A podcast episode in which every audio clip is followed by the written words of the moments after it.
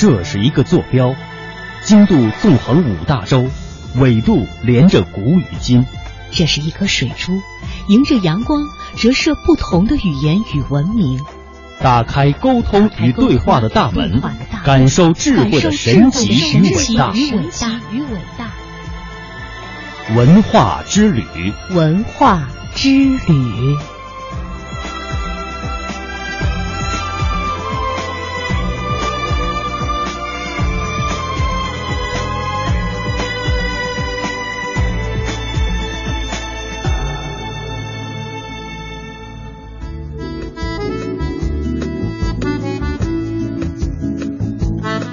好的，欢迎各位继续收听中央人民广播电台香港之声数码广播三十二台的文化之旅。以下的时间继续为您播出系列专题节目《历史传奇》。那听起来很像神话的记载，可信吗？为什么会发生？是怎么发生的？那里有什么特殊的东西在吸引着他们吗？他们为什么要这么做？以记者的身份探索历史的真相，以编辑的思想整合万千线索，以主持的态度向你倾诉你所不知道的万千世界。根据史料的推断，很可能就在这里，我们可以找到答案。他们将深入古老洞穴，搜寻黑暗中隐藏的真相。欢迎您和我们一同感受真相大白的震惊和快意。关注历史传奇，知晓历史背后的故事。历史传奇，历史传奇。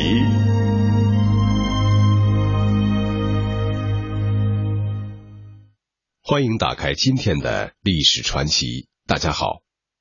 金云纪晓岚进献少礼。敬贺太后寿礼，太后千岁千岁千千岁。清代才子纪晓岚才华横溢，所出妙联绝对，天地万物，古今诗赋信手拈来，出口成章，堪称对句奇才。他处事圆达，既能体察圣心，又能智斗奸臣。虽经宦海沉浮，却可保命全身。他学富五车，前有编纂《四库全书》之鸿篇巨制，后有《阅微草堂笔记》之佳作，实为一代文豪。纪晓岚一生虽政绩平平，却才名远扬，为后人所传颂。今天的历史传奇为您讲述的是。一代才子纪晓岚。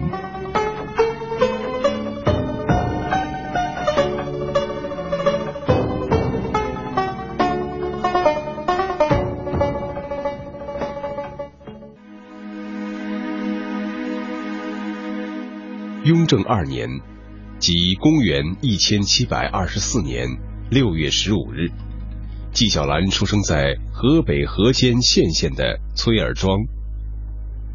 传说纪晓岚出生的前一天夜里，一个火球从天而降，落入纪府的门楼，但纪府并未着火。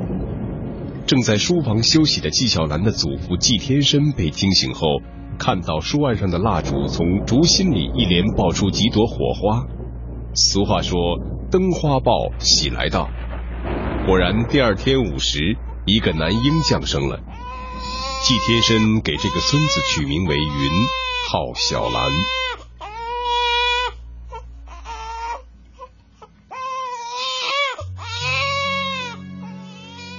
纪晓岚天资聪颖，读书过目不忘，才思敏捷，不仅经史子集无所不通，而且工诗善赋，能文，擅长联语对句，有神童之称。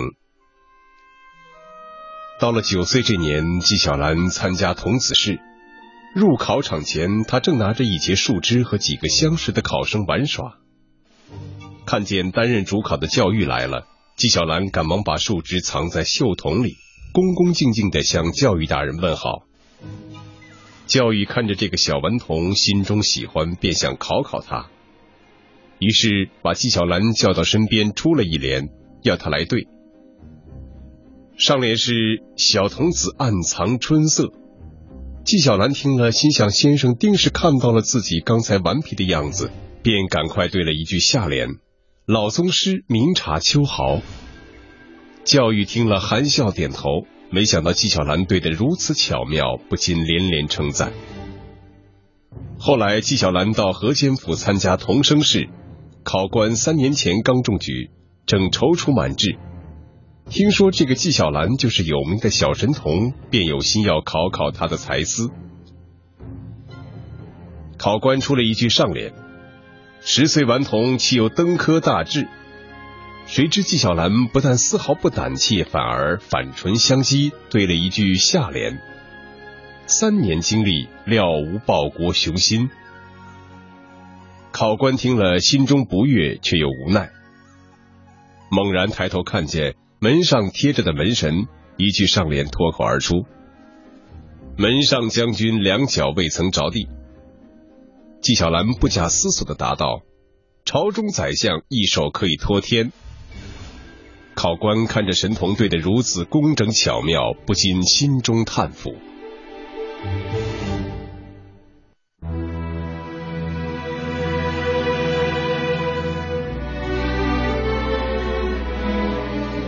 时光飞逝，纪晓岚在后来的同试、县试、府试、科试中连战连捷。二十四岁应顺天府乡试中解元。但乾隆十五年，纪晓岚的生母张氏去世，纪晓岚因服母丧，错过了两次参加会试的机会。直到三十一岁时，他才等到机会。他连闯三关，高中进士，被选为庶吉士，入翰林院。从此开始了他的仕途生涯。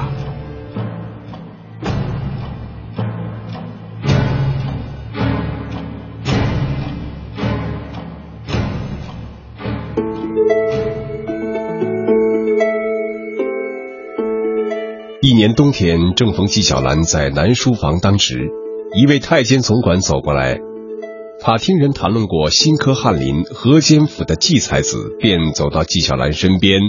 上上下下的打量起来，看他身材魁伟、英俊潇洒，不像人们传说的诙谐滑稽的样子。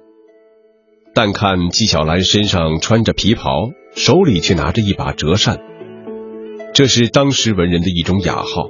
不少文人学士都是这样，本不足为奇，但大冬天的手里拿着把扇子，实在有些可笑，便上前冲纪晓岚笑了一笑，操着南方口音说。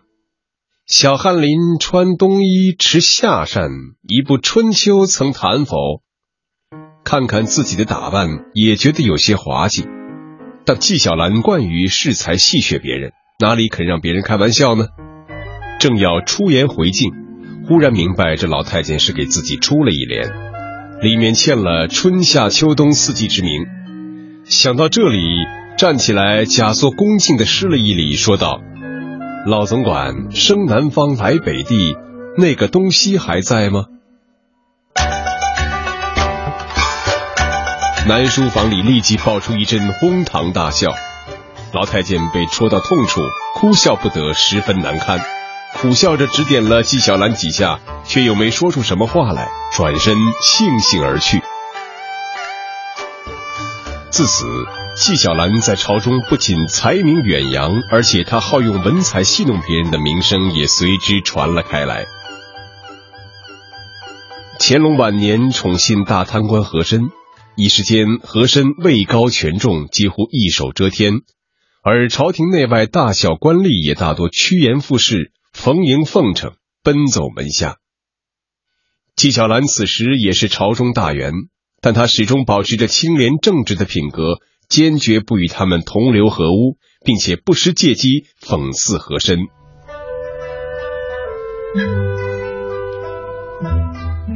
和珅新造了一座府邸，在花园中建了一座凉亭，要在亭上掀一亭额。他便求纪晓岚提携。纪晓岚虽不愿轻易得罪这个势利小人，但又看不惯他的所作所为。见和珅这次有求于自己，便想暗中嘲弄他一下。于是纪晓岚谦和地接待了和珅，又郑重其事地为和珅题写了两个大字“竹苞”。这“竹苞”二字本是《诗经·小雅·思迁》中的词句，其原句是“如竹苞矣，如松茂矣”。人们常以竹苞松茂颂扬华屋落成，家族兴旺。现在纪晓岚只写“竹苞”二字，和珅以为文简意丰，别有韵味。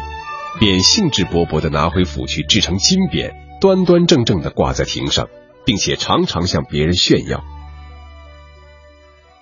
一天，乾隆想起和珅新盖的府邸，便来到和府参观。乾隆看见亭上的匾额，便问和珅是何人所书。和珅告知后，乾隆哈哈大笑，说道：“哦，是啊，也只有纪晓岚才能写出这个词儿来。”嗯。和珅见皇上笑得古怪，不解其意。在场的刘墉对和珅笑道：“依鄙人之见，这是纪晓岚在和你开玩笑。”和珅追问：“他和我开的什么玩笑？”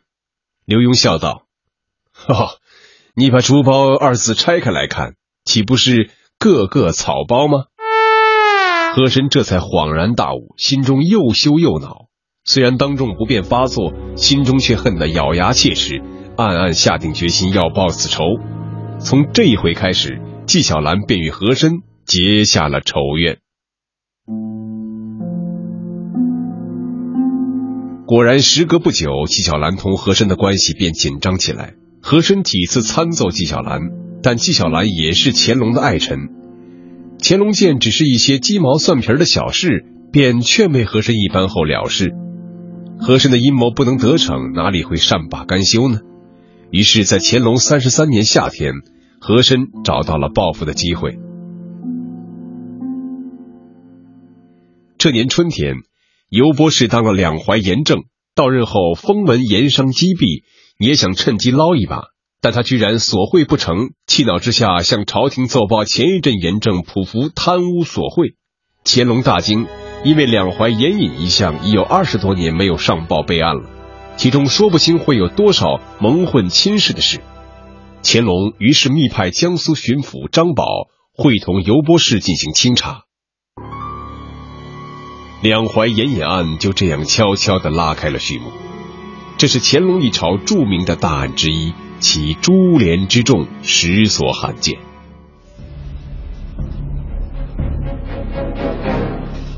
张宝尤波士接到皇上谕旨，立刻加紧盘查，不久即查出多起大案。纪晓岚的亲戚原任御史卢建增也牵连在内。早在案发之初，和珅即得知此案牵连到卢建增，心中暗自得意，便派人秘密监视纪晓岚的动静。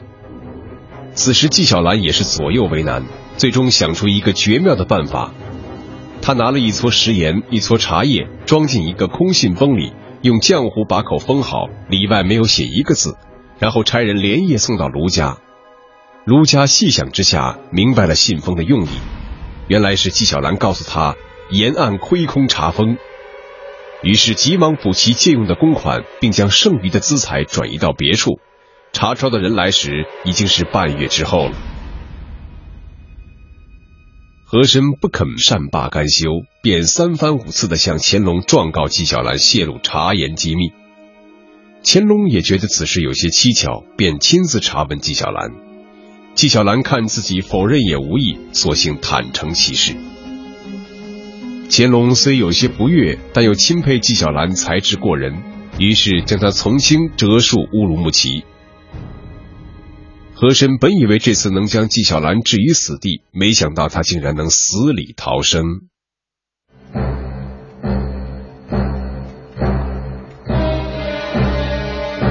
乾隆三十五年十二月，乾隆帝下旨赦免并召还在乌鲁木齐戍边的纪晓岚。次年正月，乾隆下诏令其编修《四库全书》。《四库全书》是中国历史上最大的一部丛书。在时任大学士、军机大臣刘统勋的大力举荐下，纪晓岚被任命为《四库全书》的总纂官。《四库全书》的编修是中国文化史上的一件大事，也是乾隆年间的一个盛举。对于纪晓岚来说，更是他一生的主要成就。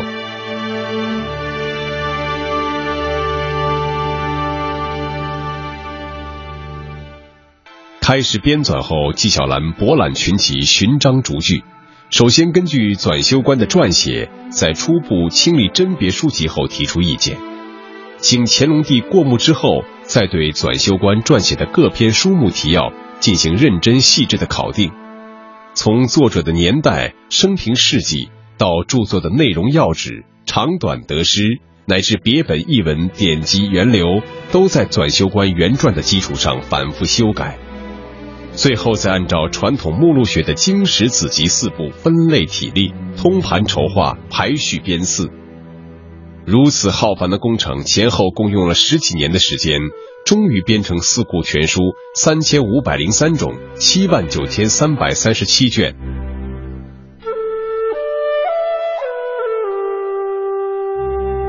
在编修过程中，纪晓岚还闹出了不少笑话。有一次，乾隆驾临圆明园巡视《四库全书》的编纂情况，纪晓岚正一边吸烟一边不停的忙碌。一锅烟刚吸到一半，忽然听得“万岁爷驾到”的喊声，匆忙之间忘了磕去烟锅里的火，随手将烟袋插入靴筒里，跪倒在地给万岁爷请安。当他站起向皇上回话时，觉得脚踝上火辣辣的疼，原来是吸燃一半的烟火将他的袜子烧着了。但皇上正说着话，又不好打断，他只好咬牙忍着，疼得站立不稳，腿直打颤。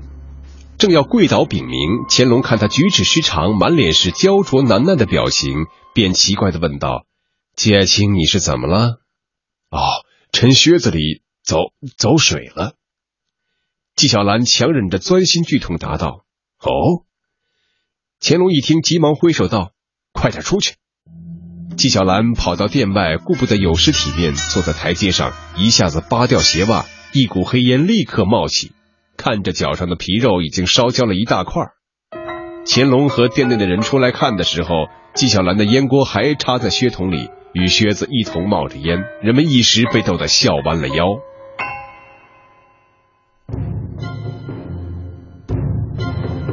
乾隆在位期间，曾多次南巡，或是称代皇子巡视考察吏治，理由都是堂堂正正。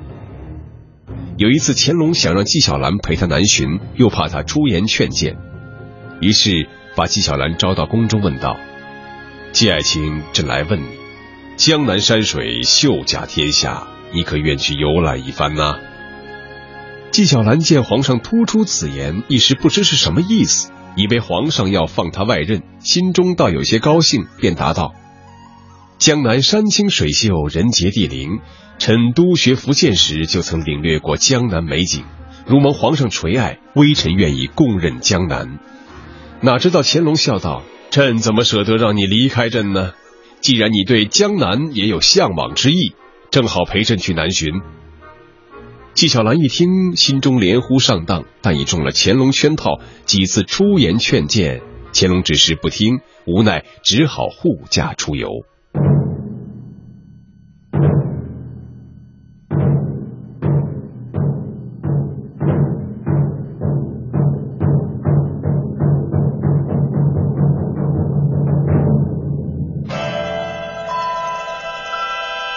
一天，君臣游到杭州西湖，见湖水碧绿如玉，波澜不惊。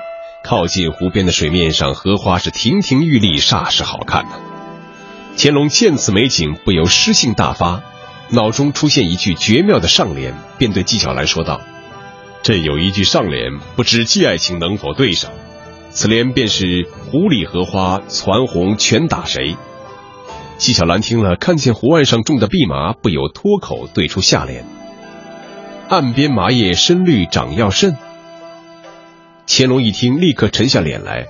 他本想借此联为难一下纪大才子，戏弄戏弄他，谁知纪晓岚答得这么快，心中甚是不悦。纪晓岚一见乾隆变了脸色，马上明白了原因，心中暗骂自己不小心，只得默默无语的跟在乾隆身后，打算找机会弥补过失。到了八方亭，乾隆登到亭上，向远处眺望。西湖美景尽收眼底，又有清风拂面，令人心旷神怡。乾隆心中盛赞此美景，又想到一句上联，自觉十分绝妙，便朗声吟道：“八方亭，亭八方，孤立于亭上观八方，八方八八方。”纪晓岚正愁没有机会弥补前罪，闻听此联，扑通跪倒在地，惶恐的高声说道：“万岁爷，爷万岁！臣跪在爷下呼万岁，万岁万万岁！”乾隆一听大喜，说道：“好，爱卿平身吧，朕赏你黄金百两。”纪晓岚站起身，心中松了一口气。由此一端，可见纪晓岚的机敏圆滑和应对之节，亦可见其极善体察圣心。纪晓岚出身富贵，足登显宦，但他为人正直，也确实为百姓们办过一些好事。乾隆五十六年夏天，京城一带大旱，次年又逢春旱，可谓是颗粒无收，百姓饥渴嚎呼，难民沿路乞讨。纪晓岚亲见此景，于是上书请求放粮赈灾，言辞十分恳切。乾隆批准了奏议，放粮赈灾。纪晓岚还亲自监督放粮的官吏，以防他们中饱私囊。纪晓岚政绩平平，这种赈灾的义举成了他仕途上的一个亮点。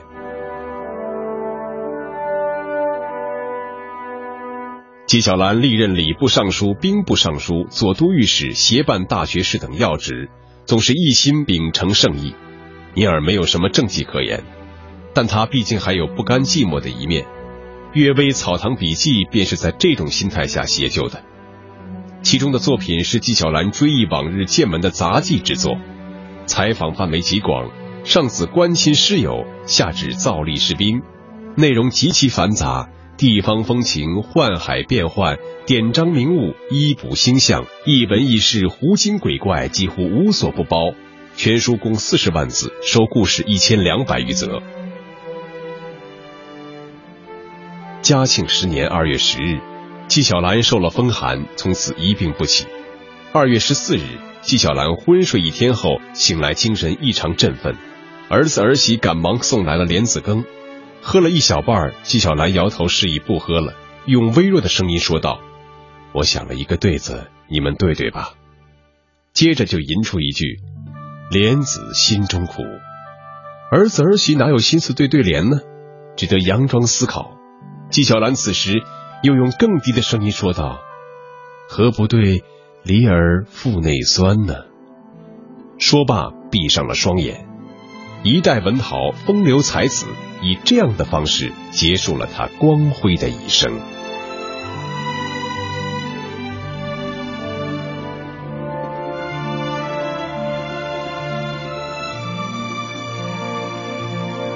今天的历史传奇就为您讲述到这里，感谢您的收听。